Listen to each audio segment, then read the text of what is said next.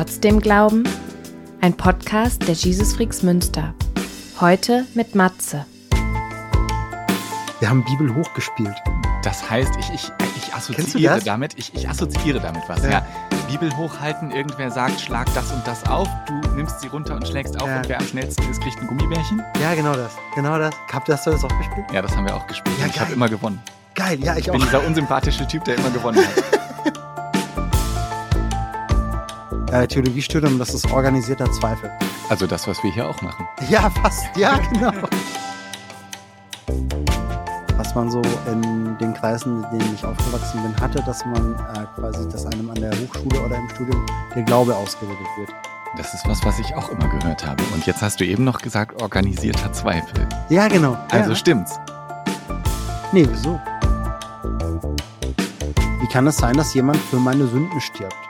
Ich habe das nie so ganz kapiert. Ich habe es auch bis heute ehrlich gesagt noch nicht so ganz kapiert. Auf der einen Seite war eben da so eine logische Lücke, weil ich das mit meiner Philosophie, mit meiner eigenen Logik nicht erklären konnte, wie das stimmen kann. Auf der einen Seite. Auf der anderen Seite aber auch einfach eine Glaubenslehre, die das gesagt hat. Das ist so.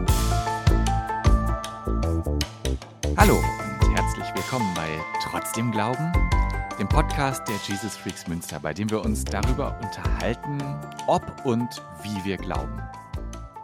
Wo unser Glaube an seine Grenzen stößt und wo er uns durchs Leben trägt, wo wir mehr Fragen als Antworten haben und auch wo wir Fragen durchgekämpft haben, durchgekaut haben und um Antworten gerungen haben und sie vielleicht auch gefunden haben. Hierbei trotzdem Glauben sind alle Fragen erlaubt und auch alle Antworten. Als ich heute so darüber nachgedacht habe, was ich hier am Anfang erzählen will, wie ich dich begrüßen will, wie ich euch begrüßen will, da sind mir diese Zettelchen eingefallen, die wir uns in der Schule, in der Grundschule geschrieben haben. Willst du mit mir gehen? Ja, nein, vielleicht kreuze an. Und ein bisschen ist das, was wir hier machen, so. Nur als Erwachsene und mit Gott. Irgendwie auch spannend, diese Frage immer wieder zu stellen. Will ich eigentlich mit dir gehen, Gott? Ja, ich habe eben gesagt, wir unterhalten uns. Wer ist dieses ominöse Wir? Ich lade mir einen Gast ein oder eine Gästin und wir unterhalten uns über seine oder ihre Geschichte. Streng subjektiv, immer aus der Perspektive meines Gastes und ohne Anspruch auf allgemeine Wahrheit. Und so sitze ich auch hier heute nicht alleine, sondern zusammen mit Matze. Hallo Matze, schön, dass du da bist. Stell dich doch mal vor. Hallo Sönke. Wer bist du denn außer Matze? Ich bin Matze, ich bin 43 Jahre alt. Ich bin schon länger bei den Jesus Freaks Münster als Sönke. Und genau, wir kennen uns schon sehr lange. Und ich habe den, äh, ja, genau, ich hab, bin verheiratet, ich habe drei Kinder. Ich arbeite hier in der Stadt, ich wohne hier ums Eck. Und ähm, ja, ich habe das auch sehr gefeiert, als Sönke mit dem Podcast gestartet ist ähm, weil ich das ähm, ja eine coole Sache fand und die richtige, die richtige Methode zur richtigen Zeit für ja unser Gemeindeleben.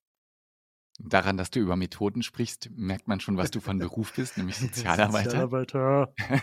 genau. Matze, ähm, Du hast ja die eine oder andere Folge von Trotzdem Glauben wahrscheinlich schon gehört und weißt, wie wir das hier machen. Das hier ist ein Podcast, in dem Menschen einfach ihre Geschichte erzählen. Also erzähl doch mal, woher kommst du und wie hast du Gott und Glauben kennengelernt? ich komme aus Mittelfranken. Ähm, genau. Äh, wie ich Gott kennengelernt habe. Das war meine Frage. Ja. Also, ich äh, komme aus auf jeden Fall aus einem äh, evangelisch-lutherisch-religiös geprägtem Elternhaus. Genau ganz klar irgendwie. Ähm, und ich weiß, dass ich mit acht oder neun Jahren, ähm, dass mich mein Kumpel Olli zu Jungschar eingeladen hat. Ähm, wir haben da jetzt neulich nochmal in der Gemeinde darüber geredet, dass Jungschar einfach echt ein doofes Fort ist.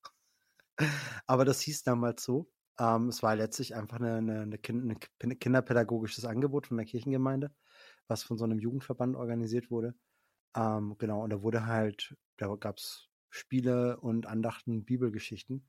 Und das war dann für die nächsten Jahre, bis ich ja, 15, 14, 15 wurde, war das echt so ein wichtiger Punkt in meinem Leben, dass ich da wöchentlich zur Jungscharstunde gegangen bin und da dann halt irgendwie, ja, wir haben gespielt.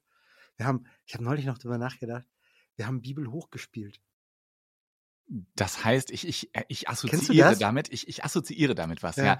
Bibel hochhalten, irgendwer sagt, schlag das und das auf, du nimmst sie runter und schlägst auf ja. und wer am schnellsten ist, kriegt ein Gummibärchen. Ja, genau das. Genau das. Habt ihr das, das auch gespielt? Ja, das haben wir auch gespielt. Ja, und ich habe immer gewonnen. Geil, ja, ich, ich auch. Ich bin dieser unsympathische Typ, der immer gewonnen hat. und wir hatten dann sogar, wir hatten sogar ein Sprüchlein und die Kids haben neulich ähm, Wetty Tales geguckt. Und da haben, da gibt es ein Lied, wie man sich die Bibelbücher in der richtigen Reihenfolge merken kann. Ich habe jetzt neu festgestellt, dass es fast alle Bibel-Apps mittlerweile haben, dass du das äh, ähm, traditionell oder alphabetisch anzeigen lassen kannst. Das fand ich ein bisschen cheaten. Wir, also ich weiß noch, dass wir halt große Mühe darauf verwandt haben, die Bibelbücher in der richtigen Reihenfolge auswendig zu wissen, weil du dann halt bei Bibel hoch gewonnen hast. Und das war schon geil, ne? Ähm, genau. Und äh, irgendwann durfte ich dann, war ich dann auch schon älter und durfte dann auch Bibel hoch anleiten. Ähm, und das waren letztlich immer die, die fettgedruckten Verse in der Lutherbibel. Das war, irgendwann hast du den Trick raus gehabt, dass wenn du irgendwie 3. Äh, Mose 24,2 aufschlägst, dass dann da halt kommt und Etzech zeugte Yitzhak und Yitzhak zeugte die Mirza und Mirza was auch immer so. Und dann haben wir alle so gedacht, hä, was soll denn das jetzt heißen?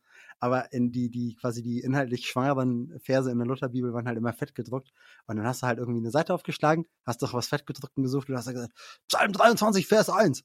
Und dann haben alle die Psalm 23, Vers 1 aufgeschlagen. Und das war so witzig, weil, ähm, ja, weil das war halt so ein Ding, ähm, äh, da wurde uns halt irgendwie beigebracht, ähm, auf einer ganz basalen Ebene mit, mit Gummibärchen, so, dass es halt geil ist, sich in der Bibel auszukennen. So, ne?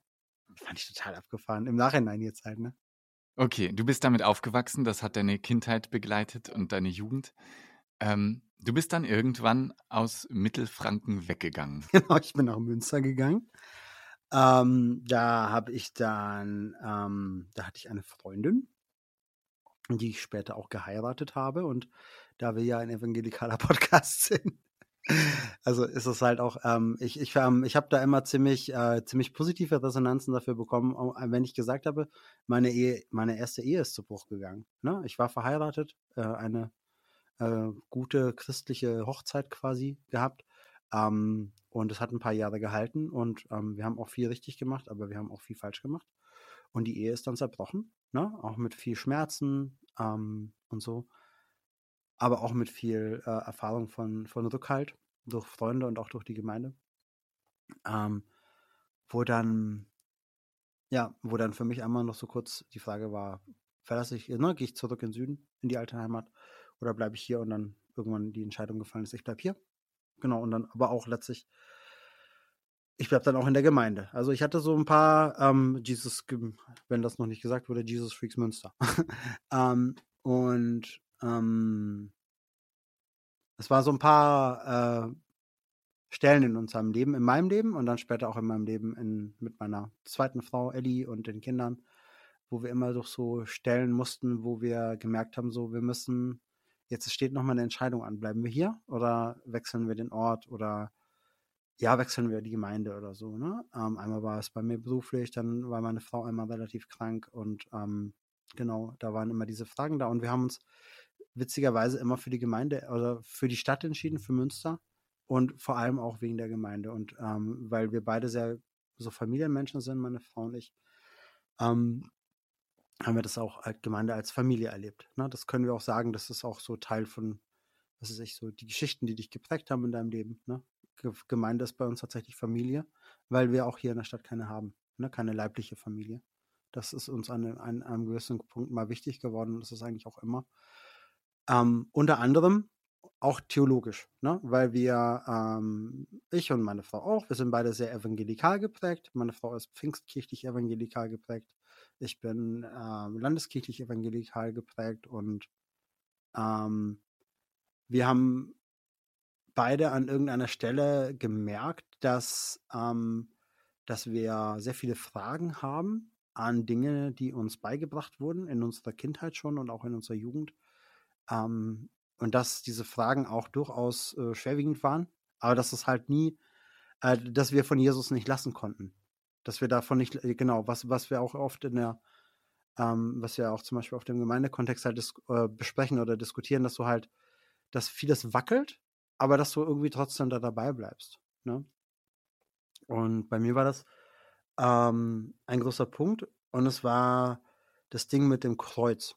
Warte ja. mal, bevor ja, wir ja, da genau. jetzt hingehen, das geht genau. mir gerade zu schnell. Ja, okay. ähm, denn du hast jetzt ein paar Mal schon das Wort evangelikal gedroppt. Ah. Unter anderem hast du auch gesagt, äh, dass das hier ein evangelikaler Podcast sei. Äh, das habe ich da so stehen lassen an der Stelle. Aber genau. ich würde gerne von dir wissen, was heißt denn evangelikal für dich? Wie fühlst du dieses Wort? Mhm. Evangelikal ist für mich ähm, evangelikal ist für mich auf jeden Fall erstmal evangelisch. Also, dass man sagt, man hat ein ähm, man, man, man sieht sich selber in der Tradition der Reformation. Ähm, man ist nicht ähm, orthodox oder katholisch oder so oder irgendwas anderes, sondern man sieht sich halt als ähm, äh, im weitesten Sinne als protestantisch. Plus ähm, auf jeden Fall die Wichtigkeit der Bibel, Bibelfrömmigkeit und plus eine emotional gelebte Gottesbeziehung. Na, also dass du sagst, ähm, äh, Gott will sich fühlen lassen, ich fühle Gott zum Beispiel und Gott will mit mir reden und ich darf mit ihm reden. So, ich muss nicht, ähm, es ist ähm, ja, genau, Gott, Gott lässt es mit sich machen, mit sich in normalen Worten reden zu lassen. Und es muss nicht eine, eine, eine, eine durchdachte, ein, ein durch, durchdachtes Textkonglomerat sein, so, weil er halt Gott ist und weil ich halt ein Wurm bin und deswegen muss ich halt ganz viele alte Wörter oder ganz viele sehr durchdachte Wörter wählen, um mich ihm nähern zu dürfen, sondern nee, er will mein Kumpel sein letztlich. Ne? Und also genau emotional gelebte Gottesbeziehung, Protestantismus, ähm, persönliche Gottesbeziehung, dass ich sage, Gott, dass ich sowas sagen kann wie Gott ist mein Freund oder Gott ist mein Papa, sowas. Und halt so die Wichtigkeit der Bibel. Das ist das für mich, was das ausmacht. Genau. Und das mit der Mission, dass man halt irgendwie das weitergeben will. Na, dass das ein, nicht nur so ein Randthema ist, sondern dass das irgendwie in der Mitte der, der eigenen, des eigenen Glaubenslebens ist, so. Ja. Und so wie du geredet hast gerade, habe ich dich so verstanden. Vielleicht kannst du mir dazu sagen, ob das, ob das stimmt, ob sich das für dich auch so anfühlt. Habe ich es so verstanden, dass du sowohl evangelikal aufgewachsen bist, als auch dich jetzt immer noch zu diesem ähm, Spektrum zugehörig fühlst? Ja, ich bin auf jeden Fall so aufgewachsen. ähm, und ja, ähm, ja, Schon. Schon. Weil ich, ähm, weil ich merke, dass von all den, von all den Varianten der Christenheit, die ich so kenne oder die ich so gesehen habe, ähm, kennen wir viel zu viel gesagt, ähm, dass das einfach irgendwie meine Vergangenheit ist, dass das meine Prägung ist, dass das Teil meiner Identität ist und dass ich das nicht einfach wechseln kann. Ne? Ähm, das fände ich total schräg. So. Und weil ich jetzt auch mit einem gewissen Abstand, ich hatte, glaube ich, auch so diese, diese, wie, wie viele, ja, wie einige das haben, dieses, du, du kommst da rein, du, du, du, du wächst damit auf, du ähm, hast so, sammelst so deine Sternchen in der Peer Group quasi und irgendwann fängst du an, das zu hinterfragen ähm, und sortierst dann extrem durch äh, oder mehr oder weniger durch, ne? Aber so äh, guckst dann, was, was, was, was äh, was möchte ich davon behalten, was, was nicht. Ähm, und wo ich jetzt gerade echt schon sagen würde, so, ähm, ich schätze das sehr, was ich davon mit, mitgenommen habe. Ne? Also jetzt gerade in den letzten Jahren auch wieder so total so dieses Bibelwissen und Bibel, Bibelkunde. Ähm, und ähm, diese, diese Freiheit in der Gottesbeziehung. So, das, das, das merke ich so, das hat man mir mitgegeben. Ähm, und davon zehre ich auch immer noch und das prägt mich auch, auf jeden Fall. Wir haben eben gerade schon gesagt, dass du Sozialarbeiter bist, mhm. aber du hast ja noch eine zweite Ausbildung gemacht, ein Studium der Theologie. Ja, ich habe immer, ich habe Erzähl immer, mal. Ja, ich habe immer gesagt, ich habe nichts Ordentliches gelernt. Ich bin Krankenpfleger, Sozialarbeiter und Theologe. aber es war letztlich dieses Ding und ähm, wenn man, man sagt ja immer, man soll das Leben vorwärts leben, aber man kann es nur rückwärts verstehen. ähm, ich merke irgendwie, dass schon relativ früh bei mir dieser, dieser Hang war, für Menschen da zu sein. Na, ich würde gerne für Menschen da sein, ich würde das gerne möglichst gut machen. Und äh, der Grund dafür ist auch äh, Jesus. So, genau. Und ich habe in letzter Zeit witzigerweise herausgefunden, dass ziemlich viele Leute, die im pastoralen Dienst stehen, irgendwann mal eine Krankenpflegeausbildung gemacht haben. das fand ich total witzig. Ähm, und äh, ich glaube, da, weil es auch eine Schnittmenge gibt, ne? Also dieser Wunsch für Leute ganzheitlich da zu sein, den hast du in der Pflege, auch wenn du das halt aufgrund der, des Gesundheitswesens im Moment nicht so richtig umsetzen kannst. Und das gehört aber auch so stark zum pastoralen Dienst und auch zur sozialen Arbeit in bestimmten Arbeitsbereichen, ne? Ähm, genau. Und ich habe Theologie studiert, weil ich letztlich stand das für mich an, beziehungsweise das stand nicht an, aber es ist halt so, in der Generation, in der ich studiert habe, soziale Arbeit, ich habe noch Diplom gemacht, da war das halt so, dass man nach ein paar Jahren irgendwann mal eine größere Fortbildung gemacht hat. Es gab dann Kollegen, die haben dann Sozialmanagement nochmal als Master gemacht oder Psychotherapeut in irgendeiner Form oder Heilpraktiker oder Kinder-Jugendlichen-Psychotherapeut. Und für mich war dann auch die Frage, okay, was mache ich jetzt eigentlich? Ähm, ich hätte da auch Bock, nochmal weiterzugehen. Und ähm, genau, das wurde dann für mich zum Theologiestudium, weil ich gemerkt habe, so, da will ich, in die Richtung will ich einfach gehen. So, ne, das, da, da, da schlägt mein Herz. Und ähm, ich weiß noch, dass es damals, als ich die Entscheidung für mich treff, äh, treffen geglaubt habe zu müssen, dass ich mir von gewissen Fach, Fachweiterbildungen durchaus ähm, irgendwie ein, ein klareres Fortkommen oder so. Ne, also da habe ich mir gedacht, okay, dann machst du halt Master in Sozialmanagement und dann bist du irgendwann mal Einrichtungsleiter oder sonst was und dann kannst du irgendwie sowas, äh, dann, dann ist das irgendwie für dich ein beruflicher Benefit. Da bist du dann irgendwie in der Hierarchie weiter oben oder was auch immer, so, ne? Ähm, und ich weiß auch, dass dieses Theologiestudium quasi was für mich war, wo ich gesagt habe, das kann schon sein, aber ich glaube, das ist nicht der Punkt. Der Punkt ist irgendwie, Wisdom is better than silver and gold. Also äh, suche Weisheit mehr als Silber und Gold. Ne?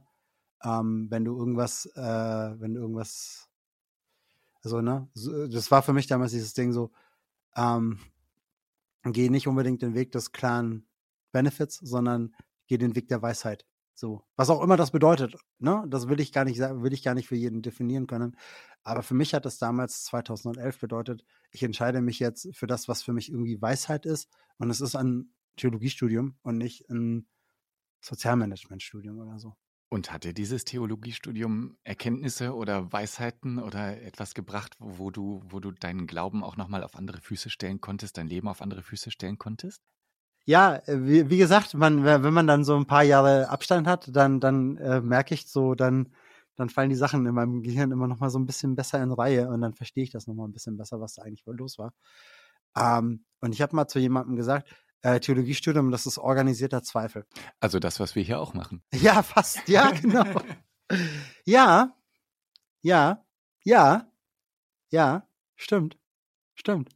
Meine eigentliche ja. Frage war ja tatsächlich, was hast du für dich persönlich daraus gezogen? Also, Theologiestudium ist für dich organisierter Zweifel. Was hat es dir gebracht, organisiert zu zweifeln? Was hat es mit dir angestellt, organisiert zu zweifeln? Ich glaube, es war in dem Moment einfach ein, der, der ähm, tatsächlich ähm, ein, ein gewisser Mut, an, an Fragen ranzugehen, ähm, die ich wahrscheinlich auch irgendwie schon immer hatte. Also das Christentum ist ja irgendwie schon, also eine intellektuelle Herausforderung. So. Also du hast bestimmte Sachen, ähm, die werden dir beigebracht und ähm, einige davon sind stimmig, ne? Wie zum Beispiel, jeder Mensch ist eigenartig und jeder Mensch ist geliebt. Jeder, Einzigartig, hoffentlich. Ja, jeder Mensch ist eigenartig. Ist eigenartig, ist ja, schön, das auch. Jeder Mensch ist auch eigenartig. Aber jeder Mensch ist eigenartig und einzigartig. Und jeder Mensch ist geliebt. Jeder Mensch ist gewollt. Ähm, Zusammenhalt in Familie und Gruppe ist etwas Schönes, was dich weiterbringt. Es hilft total, füreinander da zu sein, aufeinander Acht zu haben. Es hilft total, da dein Potenzial zu entfalten und so, ne? Das sind so Sachen, die, ähm, die total gut gehen, so, ne?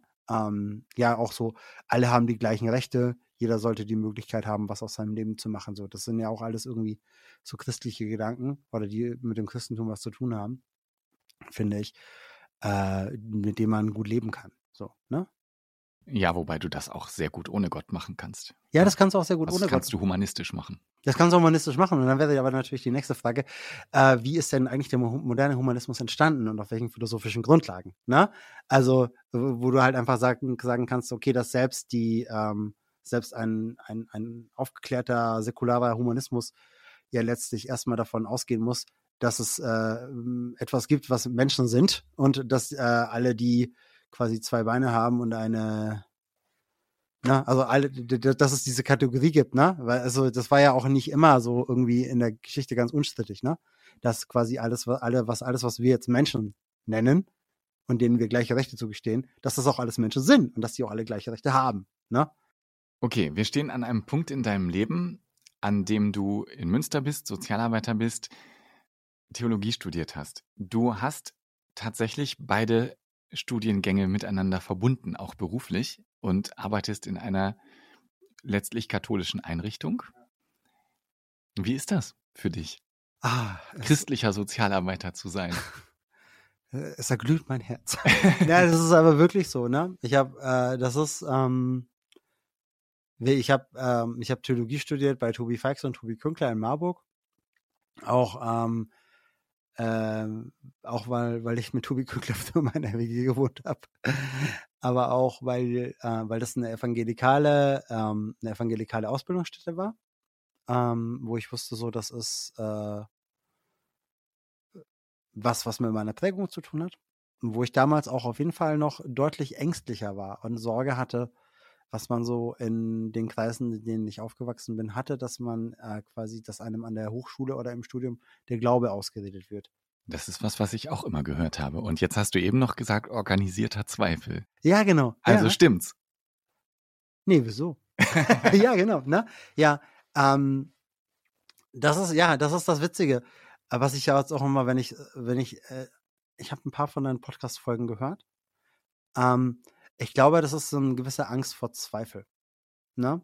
Ähm, und ich habe immer wieder auch tatsächlich wieder darüber nachgedacht, über andere Podcasts, äh, die ich so gehört habe. Zum Beispiel ähm, Thomas Podcast habe ich noch im Kopf ähm, wo er über seine Geschichte erzählt hat in, ähm, wo waren die, in Ghana? In Uganda waren In die. Uganda, Mhm. genau, nicht in Ghana, in Uganda, wo er über die Geschichten da erzählt hat, ähm, wo ich immer so gemerkt habe, ähm, es wurde uns in gewisser Weise in bestimmten Kreisen, in denen einige von uns aufgewachsen sind, wurde uns immer so eine gewisse Angst vor Zweifel ähm, auch mit auf den Weg gegeben, ähm, weil man das für etwas Schlechtes gehalten hat. Weil man Sorge hatte, dass man quasi rausplumpst aus einem Konstrukt. Genau. Jetzt hast du eben, als ich dich äh, unterbrochen habe, vor Ja, ja. einiger Zeit schon angesetzt zu sagen, Kreuzestheologie, Jesus ist für mich gestorben und Also, auferstanden. ja. Ist das ein Punkt, an dem du dekonstruiert hast, gezweifelt hast, Fragen gestellt hast? Ähm, ja, das habe ich getan und zwar, ich glaube, das ist eine Frage, die, ähm, die ich auch schon oft gehört habe und die viele haben, ne? Wie kann es sein, dass jemand für meine Sünden stirbt? Also wie kann es sein, dass jemand ähm, dafür bestraft wird, dass ich Fehler im Leben gemacht habe? Ne? Ist das nicht total unfair? So, die, diese Frage, die war irgendwie immer da bei mir. Ich habe das nie so ganz kapiert. Ich habe es auch bis heute, ehrlich gesagt, noch nicht so ganz kapiert. Ähm, aber auf der einen Seite war eben da so eine logische Lücke, weil ich das mit meiner Ph- Philosophie, mit meiner eigenen Logik nicht erklären konnte, wie das stimmen kann. Auf der einen Seite. Auf der anderen Seite aber auch ähm, einfach eine Glaubenslehre, die das gesagt hat. Das ist so. Ne? Und da, da war bei mir aber auch immer ein Gefühl. So. Also ein Gefühl von, ich bin geliebt, ich bin angenommen in all meinen Fehlern. Und Gott ist, Gott sagt Ja zu mir. Auch wenn mir das vielleicht sogar manchmal schwerfällt. Nein, auch wenn mir das schwerfällt, ja. Selbst dann, so, so drum geht's. Selbst dann, wenn es mir schwerfällt, zu mir selber Ja zu sagen, sagt Gott Ja zu mir. Ne? Und das war für mich auch immer mit dem, mit irgendwie Kreuz und mit Kreuzesdarstellungen verbunden. Ne? Ich bin lutherisch aufgewachsen, nicht wie manche Leute in Freikirchen oder in sehr reformierten Kirchen, dass da halt vielleicht vorne gar nichts war oder irgendwie zwei Holzbalken, sondern bei mir, da war immer irgendwo ein Kreuz und da hing auch immer irgendeine Holzfigur dran, ne, mit äh, eine schon auch krass, eine verblutende Holzfigur. Ne? so, aber das gehörte für mich dazu. Ne? Also so bin ich halt aufgewachsen und ähm, das hat auch für mich immer noch an Bedeutung behalten. Ne? Ähm, ja, genau. Und diese Fragen hatte ich.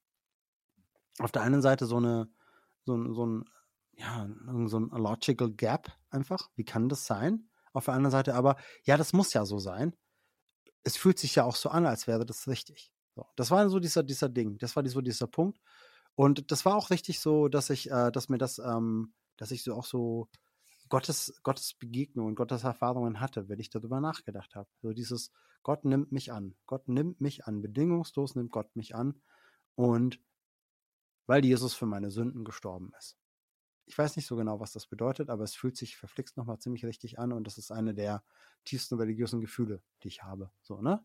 Genau, so war das auf der einen Seite. Aber diese, diese, diese, diese, diese Lücke blieb halt. Ne? Ich habe mich immer gefragt, wie kann das sein, wie kann das sein, wie kann das sein?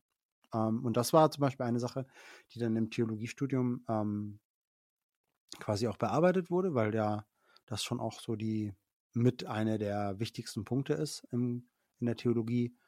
Ähm, was ist da eigentlich passiert auf Golgatha? Was ist danach passiert? Was ist davor passiert? Warum ist Jesus da gestorben? Aus welchen Gründen und so? Und da kam halt quasi zu dieser ähm, Gott wird Mensch und stirbt für meine individuelle Sünde einen grauseligen Tod, damit wir wieder in Beziehung miteinander treten können. Da ist noch ganz viel anderes dazu gekommen. Ne? Also zum Beispiel, dass Jesus äh, zum Opfer wurde der Mächte und Gewalten seiner Zeit. Dass Jesus ähm, die personifizierte Liebe war, aber die Menschheit es nicht gepackt hat. Dass die, dass die Liebe da ist. Dass äh, Jesus quasi Gottes Einladung an die Welt ist, aber die, die Welt äh, Gott den Stinkefinger zeigt. Und solche Sachen. Das kam da alles mit drauf. Und auf einmal wurde das für mich so, so viel tiefer nochmal als dieses Individuelle. Also könnte schon fast sagen, so individualistische. Ne? Also das ist quasi, da ist ein Ding zwischen Gott und mir, ja, so nur wir beide. Ähm, die, die Frage, wie Gott und ich so zusammenkommen können, die wurde am Kreuz beantwortet. Das wurde auf einmal viel, viel größer. Und da wurden dann so Sachen wie, okay, ähm, wie kann das sein, dass ein wie kann das sein, dass es in der Welt so viel, dass in der Welt so viel Scheiße passiert, es aber einen guten Gott gibt, ne? Und dass da zum Beispiel eine der Antworten ist das Kreuz, also dass Jesus am Kreuz gestorben ist, dass Gott eben quasi auf der Welt gibt es Scheiße, Gott ist gut, Gott ist allmächtig. Was ist eine der Antworten darauf? Gott geht in die Scheiße rein und wird Opfer der Scheiße, so, ne? Und lässt sich quasi von der von der Scheiße besiegen, aber gewinnt dann hinterher doch so. Ne, das war für mich so ein Ding. Ähm, und da wurde so ganz viel daraus so, dass ich dann irgendwann immer mehr dazu gekommen bin, wo ich dann gemerkt habe, so ja, okay, warum sollte Gott überhaupt für mich sterben müssen? So, eigentlich bin ich ja ganz okay. Also wirklich nochmal, ne? Ähm, was man mir so, ähm, wo man mir so als, ja, Preteen, Teenager gesagt hat, nee, du bist schon, eigentlich bist du schon richtig, richtig kacke. Auch wenn du dich meistens okay fühlst, aber eigentlich bist du ein abgrundtiefer Sünder, für den ein Gott sterben musste. Ne? Das, das fühlt sich nicht immer so an, aber also, naja, ne, eigentlich ist das so. Was ne? für eine Botschaft für einen Teenie. Ja, geil, ne? Also vor mhm. allem auch, ähm, ist ja auch so ein bisschen was dran, ne? Aber halt ähm, auf einer anderen Ebene, glaube ich. Ne? Nicht auf einer Ebene von, von moralischem, von moralischem Verhalten. Schon auch mit, aber halt nicht nur. Zum Beispiel, also, ne? Das wurde mir beigebracht, das habe ich dann, das habe ich nie irgendwie abgestreift oder so, weil mir das so, das war so wichtig da hatte ich tatsächlich Schiss, wenn ich das äh, hinten überkippe, dann geht mir diese ganze Gottsache abhanden. So. Und das, und das will ich nicht. Das war mir auch schon klar. Ich will das nicht. Ich will, ähm, ich will weiter mit Gott leben können. Ich will das einfach, ich, weil ich das cool finde, weil mir das was bringt. Ähm, und weil das auch für mich äh, ganz viele andere Fragen beantwortet hat. Ne? Zum Beispiel, ähm, wohin mit meinem Leben? Oder ähm, was ist überhaupt der Sinn im Leben so, ne? Und ja. Heißt dieses, ich will das nicht und ich, ich will auf eine Art und Weise leben mit diesem Gott und mit diesem Bewusstsein auch, heißt das auch, dass du dir bestimmte Fragen äh, vielleicht selbst nicht erlaubt hast? Das kann sein, ja. Das kann sein. Weiß ich nicht. Habe ich auch schon drüber nachgedacht. Habe ich aber für mich noch keine Antwort darüber, äh, dazu gefunden. So. Okay. Ich habe dich aber unterbrochen. Du wolltest eigentlich weiter erzählen. Also, ich habe halt, im Rahmen des Studiums gemerkt. Vielleicht hätte ich das auch ohne das gemerkt, weiß ich einfach nicht, ne? Aber scheinbar war es bei mir so, dass ich das gebraucht habe, um das dann auch zu kapieren. Ich habe gemerkt, dass äh, das Kreuz für mich sehr viel Sinn macht. Ähm, selbst wenn der moralische Aspekt der Nummer komplett rausfällt. Ne? Also Jesus ist nicht für meine Sünden gestorben, sondern Jesus ist für die Sündhaftigkeit und für, für, die, für die Verdrehtheit, ist aufgrund der Sündhaftigkeit und der Verdrehtheit der Welt gestorben. Jesus quasi wollte äh, Gottes Herrschaft, Gottes Reich bringen, Gottes Reich aufrichten, aber die Reiche der Welt haben das nicht akzeptiert und haben ihn dafür halt hingerichtet. Ne? Ich übersetze das gerade für mich mit, Jesus ist nicht gestorben, weil ich so ein schlechter Mensch bin, genau. sondern für die ganze Menschheit. Genau, ja, das könnte man das, glaube ich, gut sagen. Jesus ist nicht gestorben, weil ich ein schlechter Mensch bin, sondern Jesus ist gestorben, weil die Menschheit schlecht ist. Und inwiefern ist das dann noch eine persönliche Botschaft für dich? Ja, genau, und das, das hat dann für mich an persönlicher Bedeutung verloren. Witzigerweise, so, ne? Das kann ich verstehen, wenn du das so beschreibst. Ja, genau. Ja. Und ähm, also jetzt so mit ähm, fünf, sechs Jahren Abstand ähm, vom Theologiestudium, würde ich sagen, ich glaube, es war einfach diese, diese Ermutigung äh, und diese Stütze durch, äh, durch die Dozenten und durch die anderen Studierenden, die mich da in die Lage versetzt haben, dazu einfach zu sagen, okay, ähm, ich gehe da jetzt mal ran. Ich überlege das, ich denke da jetzt mal drüber nach und guck mal, wie andere darüber nachgedacht haben. Mhm. Ja. Wie hast du das gemacht? Ähm, ich habe das getan, was meine Dozenten mir gesagt haben. genau. Und habe mich darauf eingelassen halt, ne? Ähm, und habe halt einfach, bin auch ein bisschen meiner Neugier gefolgt und habe versucht, da ein bisschen Fragen drauf, äh, Fragen auf die Antworten zu finden und in irgendeiner Form zu sagen, zu, das zu finden. Ähm, weil ich wusste halt, dass es eine, dass es bestimmte Spielarten des Protestantismus gibt, die da, die da ganz gut ohne mit klarkommen. So, ne? Also für die das halt nicht so eine wirkliche Rolle spielt. Ähm, und die trotzdem sagen, ich bin halt evangelischer Christ oder so, ne? Das gab's schon, aber das war für mich weniger attraktiv, weil mir das zu stumpf war, irgendwie zu hohl. Und ich habe irgendwie versucht, das halt hinzukriegen, dass das quasi, ähm, ich war auf der Suche danach, dass das innig bleibt, dass das persönlich bleibt. Ähm, und dass das aber auch irgendwie logisch begründbar wird für mich. Und genau dieser eine Zwischenschritt war halt, Jesus ist nicht zwangsläufig, also es war ein Zwischenschritt, ne? Jesus ist nicht zwangsläufig dafür, nicht deswegen gestorben, weil ich ein schlechter Mensch bin, sondern Jesus ist dafür, ist deswegen gestorben, weil die Menschheit schlecht ist. So. Also weil halt Menschen tolle Wesen sind, unglaublich gesegnete Geschöpfe mit riesigem Potenzial und es einfach immer wieder schaffen zu verkacken und selbstsüchtig zu sein und zerstörerisch und wütend und alles hm, Schlimme machen, was man sich nur vorstellen kann. Obwohl sie halt quasi gesegnet und geliebt sind, so, ne? Also diese, das, das meine ich damit, ne? Und dass eine Antwort eben darauf ist, dass Jesus am Kreuz äh, auf die Welt kommt, lebt, wie er lebt, stirbt, wie er stirbt und eben auch aufersteht, ne? Also den, den durch den einmal durch den Tod durchgeht und auf der anderen Seite wieder rauskommt. Ähm, ja, das war so eine Antwort darauf. Ähm, und dann im zweiten oder im dritten, weiß ich nicht, dann kam halt noch dieser Schritt, dass ich so gesagt habe, naja, warum sollte man für mich sterben müssen? So, eigentlich bin ich ja ganz okay, ne? Ich habe nie jemanden, ne? Also, so, ich habe nie jemanden umgebracht. Ich habe irgendwie, ich habe versucht, anständig zu leben. Also diese, diese ganzen Dinge im Kopf, wie gesagt, die man halt die einem vorher ausgeredet wurden. So. Und, oder nicht ausgeredet wurden, wo man halt, die ich halt schon vorher im Kopf hatte, wo, wo man mir halt irgendwie gesagt hat oder zu verstehen gegeben hat, nee, so funktioniert es aber nicht. So, ne? Trotzdem bist du, obwohl das alles stimmen mag, ist zwischen dir und Gott ein riesiger Graben. Das alte Bild. Ufer, Ufer, tiefe Schlucht, Brücke in Kreuzform. Ne? Also du brauchst dieses Kreuz irgendwie, um auf die andere Seite zu Gott zu kommen ähm, auch als, als individueller Mensch. Ähm, und ich habe gemerkt, so, nee, irgendwie funktioniert das für mich nicht. Ich bin damit, ich bin mit mir dafür zu sehr selbst im Reinen, irgendwie. Ne? Ich glaube, ähm, dass es tatsächlich Leute gibt, die für sich selber ähm, so ein Gewicht an Schuld spüren und erleben, dass denen das total hilft. Ne? Also, dass sie sagen, okay, ich bin rettungslos verloren. Keine Ahnung, weil sie vielleicht wirklich schlimme, schlimme Dinge getan haben, die sie sich irgendwie mit den, ne, die sie dann irgendwie innerlich äh, verstören oder Ähm, Menschen, die vielleicht auch Depressionen haben oder so, ne? oder schlimme Sachen erlebt haben, trauern, traumatisiert sind, dass denen, ähm, dass Menschen in bestimmten Situationen und vielleicht eines Tages ja auch mir, ne? diese Zusage, ähm, Gott hat alles für dich getan, total tief hilft. Ne? Und das würde ich auch überhaupt nicht irgendwie relativieren oder so. Aber ähm, für mich war das in dem Moment nichts. Erstmal. Ne? Für mich war dieses, hat das Kreuz auf einmal viel mehr Bedeutung gewonnen als irgendwie Gottes Sieg in der Welt, Gottes Sieg über das Schlechte in der Welt, Gottes äh, quasi ähm, Gottes Weg funktioniert doch. Ne? Auch wenn man dafür vielleicht sterben muss, äh, lohnt es sich, weil man wird auferstehen. ja. ja. Welche Bedeutung hat es denn dann für dich gewonnen?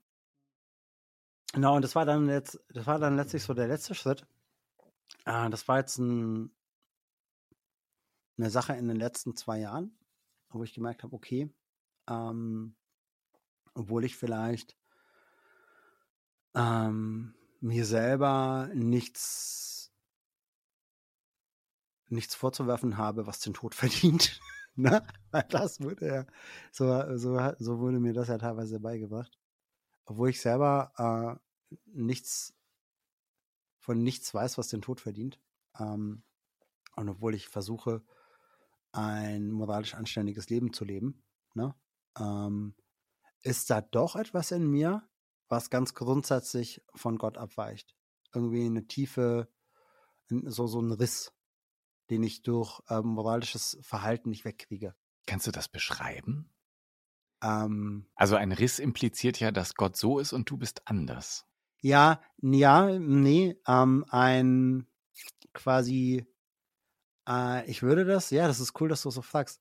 Ähm, letztlich ein Unvermögen, also für mich ist das, ne? Also radikal subjektiv. Äh, so machen wir das hier. Genau. radikal subjektiv ist es für mich ähm, etwas, das tief in mir drin ist. Ja, das ist cool, diese Worte zu suchen. Ähm, etwas, was tief in mir drin ist, ähm, was ich auf dem, auf meinem Weg zum Guten quasi nie ganz loswerde. Ne? Zum Beispiel, äh, und das würde ich dann jetzt mittlerweile Sünde nennen, ne? irgendwie so eine, so eine, eine Hinfälligkeit, eine Sterblichkeit, ein, ein, ein, ein, ein selbstsüchtiges, ein selbstsüchtiges Ding in mir, was, äh, wo ich, wo ich meiner, meiner momentanen Meinung nach, bis ich hier mal abfliege, ne, irgendwie, bis ich dann mal sterbe und dann äh, bei, ganz bei Jesus bin, das werde ich mit mir rumschleppen. So, so, so ein Hang zu, egoistischem Verhalten. Ne? So, so ein Hang, egoistisch zu denken, so dieses, so, so Selbsterhaltungstrieb, eine, eine, eine Angst, zu kurz zu kommen, ein, ja, genau. Und ähm, quasi das, das ist im Moment für mich Sünde. Ne? Also so dieses, dieses, dieses alte, diese, äh, Luther hat gesagt, der alte Adam, ne?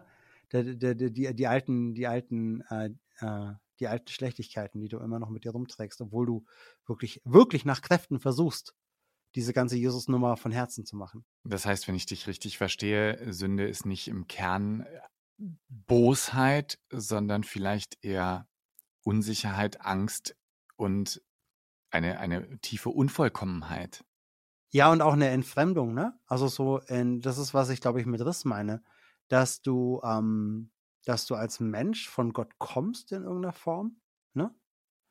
Aber dass diese Verbindung so sehr unterbrochen, dass, das, dass diese Verbindung so sehr unterbrochen ist, dass du eben Symptome zeigst. Sowas wie eben wie Egoismus, Selbstsucht, ähm, zerstörerisches Verhalten, äh, ja, so, jetzt könnte man die Kardinalzünden auflisten, ne? So Unzucht, Völlerei, Faulheit oder so, aber also, dass quasi, ähm, ja, dass da eine Entfremdung da ist.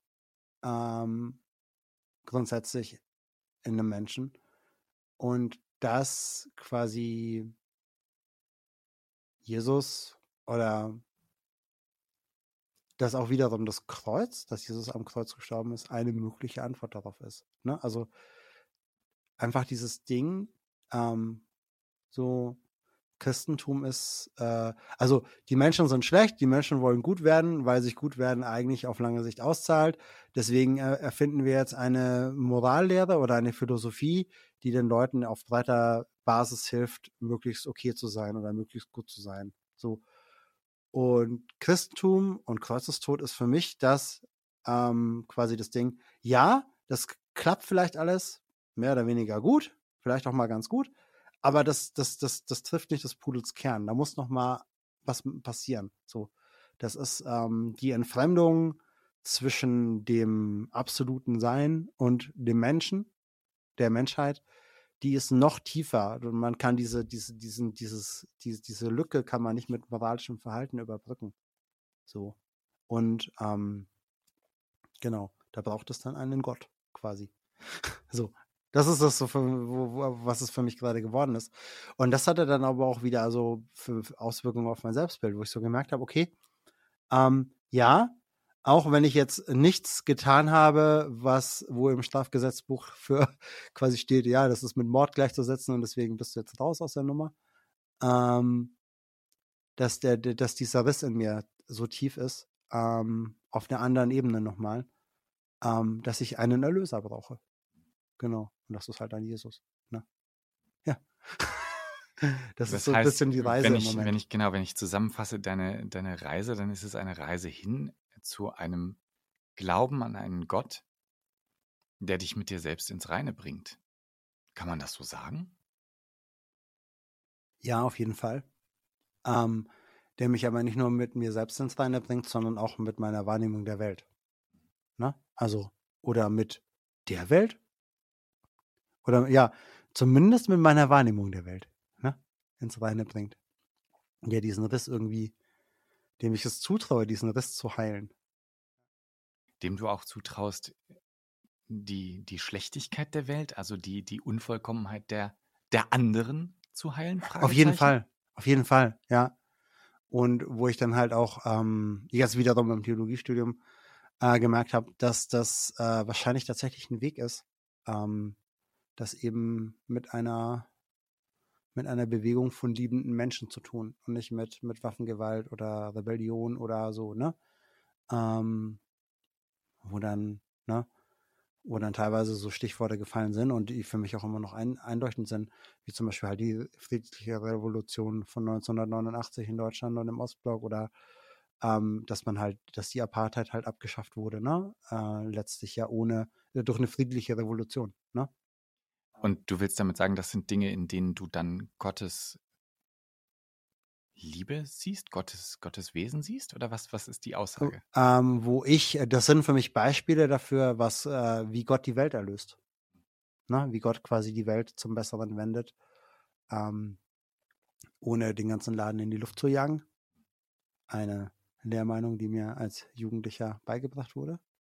So, die, die Welt ist so kacke, die Gott muss den Laden, muss einfach das Licht ausmachen, den ganzen Laden, Laden in die Luft jagen und dann geht es erst weiter. Ne?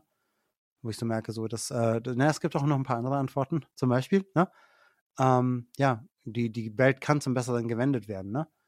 Ähm, und das war dann auch, wo ich dann gesagt habe, so, okay, das ist jetzt, das ist jetzt kein Gedanke, da bin ich jetzt so scharfes Nachdenken oder durch kreative Drogen draufgekommen oder so, sondern das, das sehen tatsächlich andere Menschen auch so, ne? Menschen, die da auch dran beteiligt waren, die dann sagen, okay, letztlich diese Montagsdemos und die Sachen in der Nikolaikirche, das war ein Bibelkreis, die haben 1979 angefangen, ne? Oder ähm, so Leute wie Desmond Tutu, ähm, die halt an der, quasi an dieser Sache mit der Apartheid beteiligt waren, die, die einfach äh, das für sich selber auch christlich reflektiert also haben. An der Überwindung der Apartheid. An der, an der Überwindung, ja. ja genau, an der Überwindung der Apartheid beteiligt waren.